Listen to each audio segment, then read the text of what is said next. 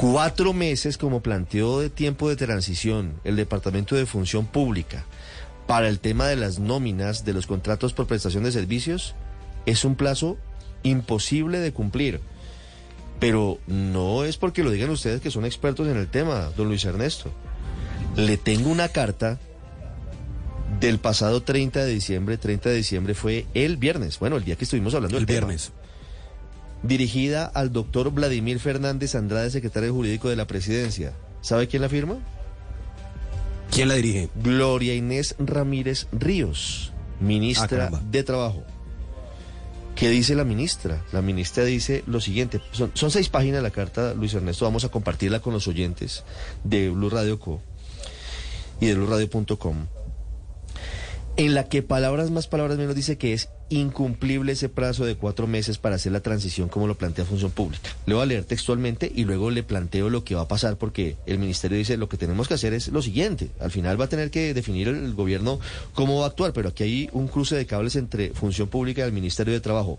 Por todo lo referido, ahí hay una consideración larga, se observa que la expedición de la circular, la circular de la Función Pública, no contó con la previa articulación que las normas antes citadas imponen y por lo mismo dar por sentado que los estudios de cargas laborales necesarios para adelantar el proceso de formalización laboral puedan ser realizados en cuatro meses y sin las apropiaciones presupuestales correspondientes por cuanto el trámite de asignación de recursos de inversión y funcionamiento en el marco de los proyectos de inversión de las entidades públicas ya se surtió y se cerró ante el Ministerio de Hacienda y Crédito Público, no solo dificulta, ojo a esto, que dice el Ministerio de Trabajo que la circular de la función pública no solo dificulta la gestión administrativa de las entidades públicas, sino también impone una carga imposible de ejecutar en los tiempos que la circular establece.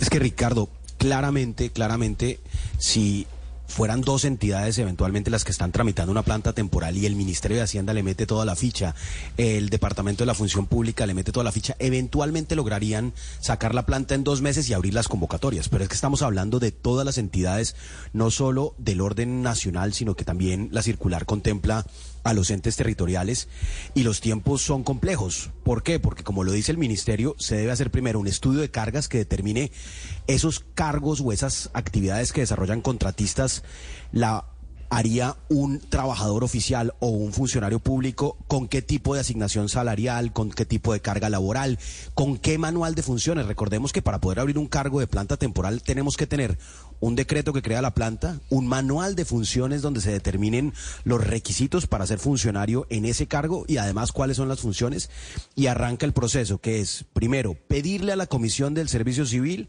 que mande la lista de elegibles de cargos similares.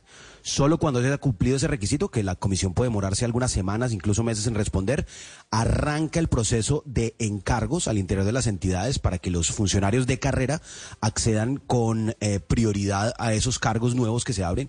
Y ya cuando esa etapa se ha agotado, se debe abrir una convocatoria pública. Esto no lo puedo yo proveer a dedo, sino lo debo hacer de manera pública. Entonces son meses realmente y son muchas entidades. Sí, estamos hablando de la lucha del gobierno del presidente Gustavo Petro en contra de la contratación por prestación de servicios. Antes de escuchar a Daniel, que también había advertido lo mismo, les comparto lo que propone el Ministerio de Trabajo. Propone una transición mucho más larga. Propone lo siguiente en la carta, que durante la vigencia de 2023 las entidades públicas realicen en una primera fase un proceso de formalización laboral de implementación progresiva que dé prevalencia a los auxiliares, técnicos y personal asistencial de las entidades públicas. Y en una segunda fase, adelanten los procesos de planeación y estructuración de procesos de formalización de los profesionales para la siguiente vigencia, de acuerdo con los estudios técnicos pertinentes. En aquellos casos en los que los estudios de carga ya se hayan efectuado y estén aprobados, se deberá agilizar el proceso de formalización. Entre otros, Daniel, esa es la propuesta que hace el Ministerio de Trabajo. Ricardo, lo increíble acá es que la función pública eh, y la Secretaría Jurídica de, de- de Palacio no hayan coordinado con el Ministerio de Trabajo. No, ojo, no lo estoy diciendo yo, eh, Héctor, lo está diciendo la misma ministra de Trabajo. No se coordinó, no se crearon las instancias de coordinación con el Ministerio de Trabajo para entender esto.